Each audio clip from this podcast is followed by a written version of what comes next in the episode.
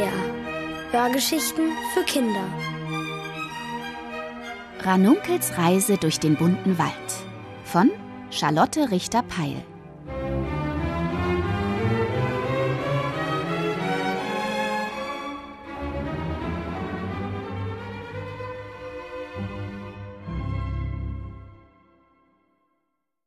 Mit Zappeltanz gegen den Kugelbauch.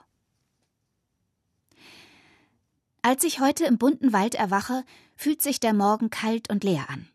Noch einen Tag lang habe ich Zeit, dann muss mein Kugelbauch verschwunden sein.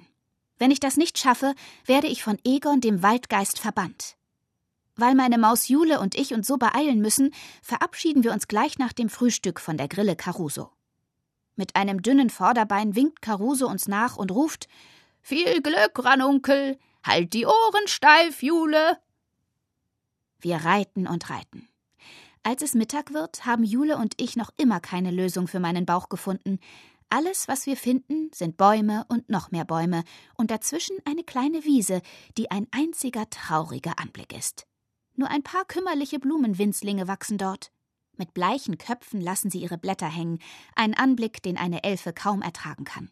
Ich jedenfalls nicht. Also tue ich, was eine Elfe in diesem Fall tut.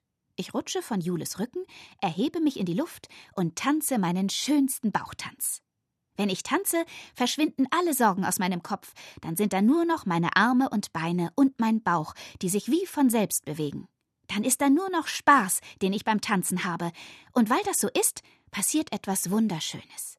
Meine Elfenkraft meldet sich. Silberweiß und zart wie Morgentau schwebt sie wie ein Schleier um mich herum und macht, dass die Blumen ihre Köpfe wieder heben und rot und gelb zu leuchten beginnen. Bravo, was für ein toller Tanz! höre ich eine Stimme. Auf acht klapperdürren Beinen starkst das spillerigste Geschöpf auf uns zu, das ich je gesehen habe. Gestatten, Herr Müller, Weberknecht von Beruf, stellt das Geschöpf sich vor und fragt, was für eine Sorte von zauberhaftem Tanz das war.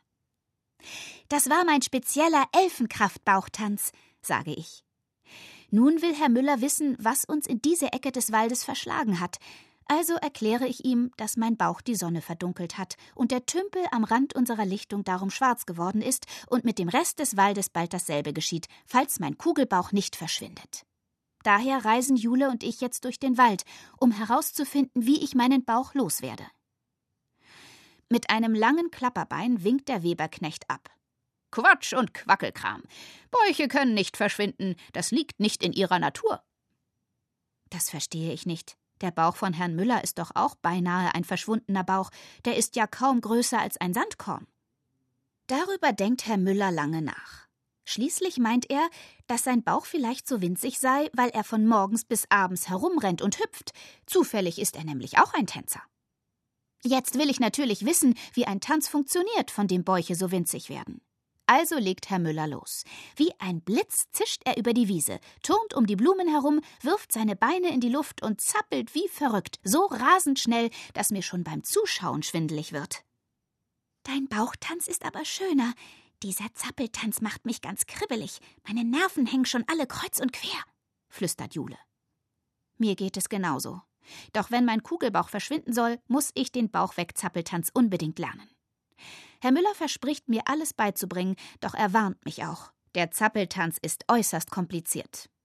Er erklärt mir, wie ich meine Beine werfen und mich im Dreivierteltakt um mich selbst drehen muss, in einer speziellen Geschwindigkeit, die er mit einer wissenschaftlichen und höchst komplizierten Formel berechnet hat. Danach muss ich mich mit einer Reihe von Turnübungen auf den Zappeltanz vorbereiten.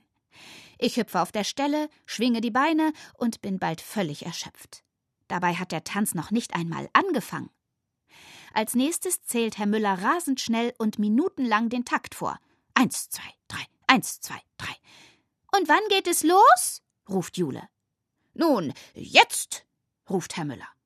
Ich atme tief durch und erhebe mich in die Luft. Beine hoch, Rücken gerade, fünfmal drehen, ruft Herr Müller. Ich tue, was ich kann und gerate sofort durcheinander. Alles ist so verwickelt und schnell. Je länger ich tanze, desto wirrer fühle ich mich, als würden sich meine Arme und Beine ständig verknoten. Doch ich tanze weiter. Ich tanze, bis ich völlig aus der Puste bin. Aber weil Herr Müller sagt, dass man sich anstrengen muss, tanze ich noch etwas weiter. Langsam bildet sich um mich herum ein grauer, trüber Nebel. In diesem Nebel kann ich kaum noch was sehen. Erst als ich japsend und halb blind ins Gras und zwischen die Blumen plumpse, verschwindet er wieder. Erschöpft schaue ich an mir herunter. Mein Bauch ist kugelrund wie eh und je. Vielleicht sogar noch etwas runder, weil ich so schwer atme. Dann merke ich, dass etwas passiert ist. Die Blumen auf der Wiese leuchten nicht mehr rot und gelb, sondern lassen wieder bleich und schlapp die Köpfe hängen. Langsam streichle ich meinen Bauch. Ich glaube, ich weiß, was geschehen ist. Normalerweise, wenn ich tanze, kribbelt in mir ein mächtiger Spaß. Und mit diesem Spaß muss ich irgendwo hin, sonst platze ich. Also strömt all der Spaß als silbrige Elfenkraft aus mir heraus. Doch der Zappeltanz hat mir kein bisschen Spaß gemacht. Er hat mich angestrengt, sonst nichts. Das hat meine Elfenkraft in einen grauen Nebel verwandelt, und davon haben die Blumen ihre Farbe verloren. Es reicht. Mit einem Sprung erhebe ich mich in die Luft, schwinge meinen Kugelbauch und lasse ihn kreisen, bis meine Elfenkraft nur so strömt und die Blumen wieder leuchten. Jule und Herr Müller jubeln und klatschen. Da weiß ich. Das hier ist so, wie ich tanzen will. Ich schwebe durch die Luft und fühle mich glücklich. Erst als ich neben Jule und Herrn Müller lande, wird mir klar, dass mein Kugelbauch noch immer da ist. Und ich habe nur noch so wenig Zeit.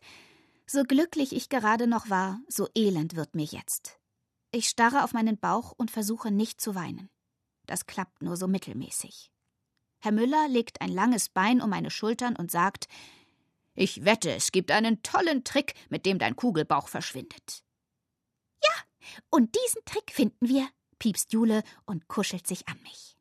Ich spüre ihren Mäusebauch an meinem, warm und rund wie lauter schöne Dinge, wie die Sonne, ein Pfannkuchen, eine Himbeere und ganz weich. Ja, denke ich, wir finden einen Trick. Einen Trick gibt es immer, auch für einen Kugelbauch.